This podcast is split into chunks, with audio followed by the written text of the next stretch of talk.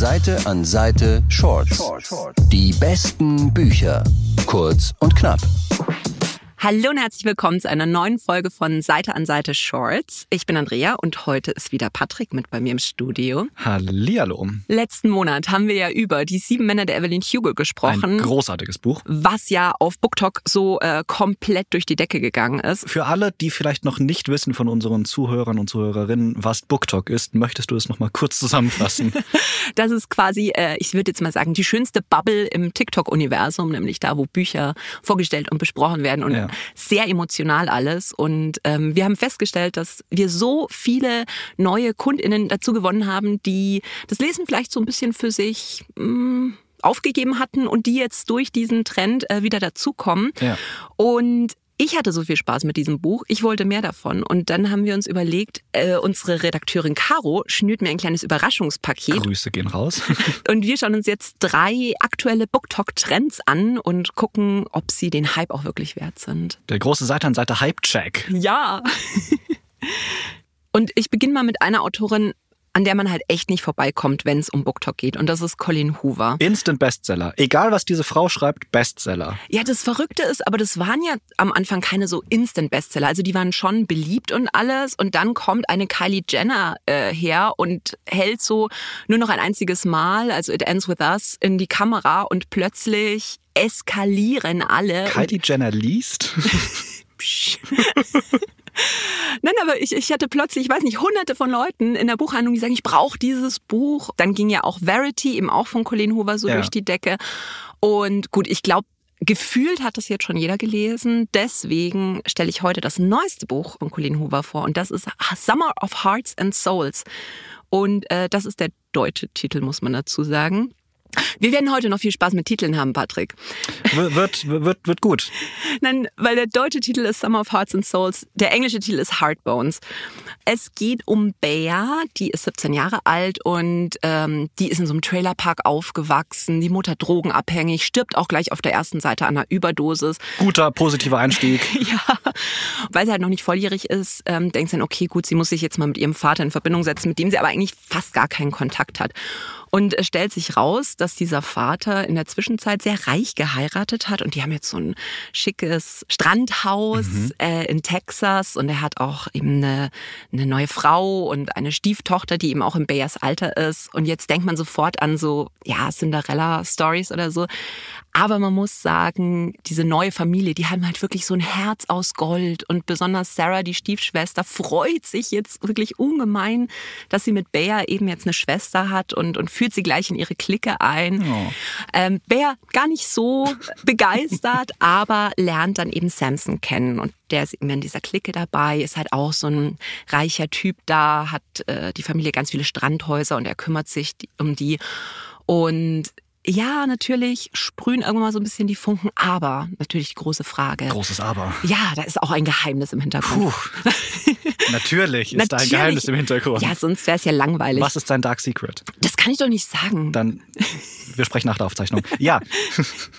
Man muss jetzt dazu sagen, weil Colleen Hoover, die schreibt ja wahnsinnig unterschiedliche Stile. Also sie hat halt auf der einen Seite so wirklich süße Young Adult Bücher ja. und dann am anderen Ende der Skala steht dann so eine Verity, die halt mega verstörender Romantic Thrill ist.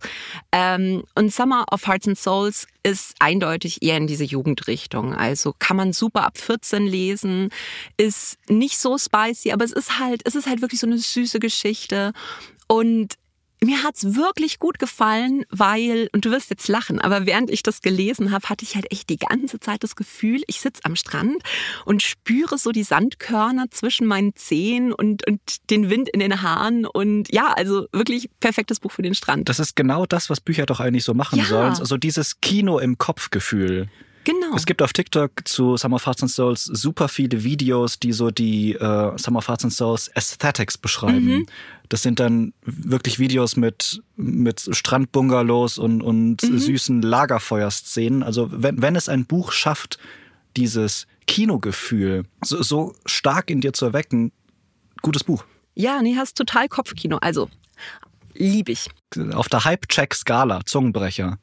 Wie groß ist, ist der Hype gerechtfertigt? Ich, ich fand es wirklich ein süßes Buch. Das ist, du kannst es halt nicht mit Verity zum Beispiel vergleichen. Weil, weil das An, anderes Genre. komplett Ja. anderes Genre. Aber ähm, ich bin jetzt mega gehypt auf den Sommer und ich finde es fast ein bisschen schade, dass ich das Buch schon im Mai gelesen habe und nicht erst im Juli. Klingt nach ein, einer guten Kritik. Ähm, hebt es euch auf und lest es im Juni.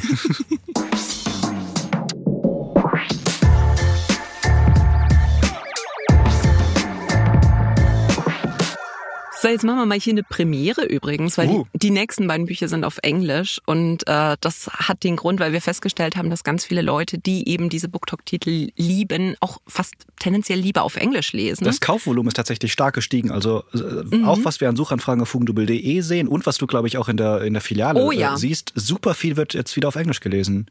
Und jetzt haben wir uns noch zwei Titel ausgesucht, die aber auch bald auf Deutsch erscheinen werden. Also wenn euer Englisch jetzt nicht so gut ist, dann grämt euch nicht, ihr müsst nicht lang warten. Und jetzt vorbestellen.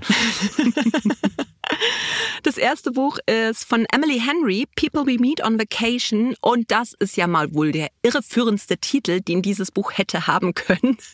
Klingt nach einer Sommerromanze. Ich habe gesagt, wir werden heute Spaß mit Titeln haben, Oh ja. äh, weil der britische Titel von diesem Buch ist You and Me on Vacation und auf Deutsch erscheint es dann im Juli und heißt Kein Sommer ohne dich. Und das ist vielleicht ein bisschen What? kitschiger. Es ist ein bisschen kitschiger, aber es trifft halt tatsächlich besser, denn Poppy und Alex, um die es geht, die interessieren sich nicht für andere Leute, die sie in ihren Vacations mieten könnten. Die haben eigentlich nur Augen für sich und das schon seit zwölf Jahren. Und eben seit zwölf Jahren äh, fahren sie jedes Jahr einmal gemeinsam in Urlaub und es ist eigentlich relativ schnell klar, dass die halt eigentlich Gefühle füreinander haben, aber Sie trauen sich nicht, sie wissen es gegenseitig nicht. den beiden ist das nicht so richtig klar. Also es ist halt so eine Friends to Lovers Geschichte und ein Slow Burn, sagt man ja so schön. In, den, in der Fachsprache. Aber ich, ich fand so eine unheimlich süße Geschichte. Die Charaktere fand ich toll. Und es ist wirklich so ein schöner Schreibstil. Es ist wirklich wie so eine, ja, ich weiß nicht, wie so eine Umarmung. Und ich habe mir jetzt das ähm, neueste Buch von Emily Henry, nämlich The Book Lovers, gleich mal gekauft. Und das werde ich mir jetzt dann in meinem nächsten Urlaub lesen, habe ich mir überlegt. Auf der Hype-Skala, Oh, re relativ weit oben. relativ weit oben, so eine 9 von 10. Es ist jetzt nicht so super unvorhersehbar, aber Es ist eine Leichtlektüre. es ist leicht, es ist schön und die Charaktere sind halt einfach Zucker. Die meisten von unseren, also niemand von den, den Hörern wird jetzt dein Gesicht vor Augen haben, aber dieses, dieses verträumte Lächeln, das du gerade auf dem Gesicht hattest, als du Zucker gesagt Ja. hast, war herzzerreißend. Ja, ich habe nachher wahrscheinlich so Wangenschmerzen. Oh. Eine, eine gute 8,5 von 10 auf der Hype-Skala. Jawohl!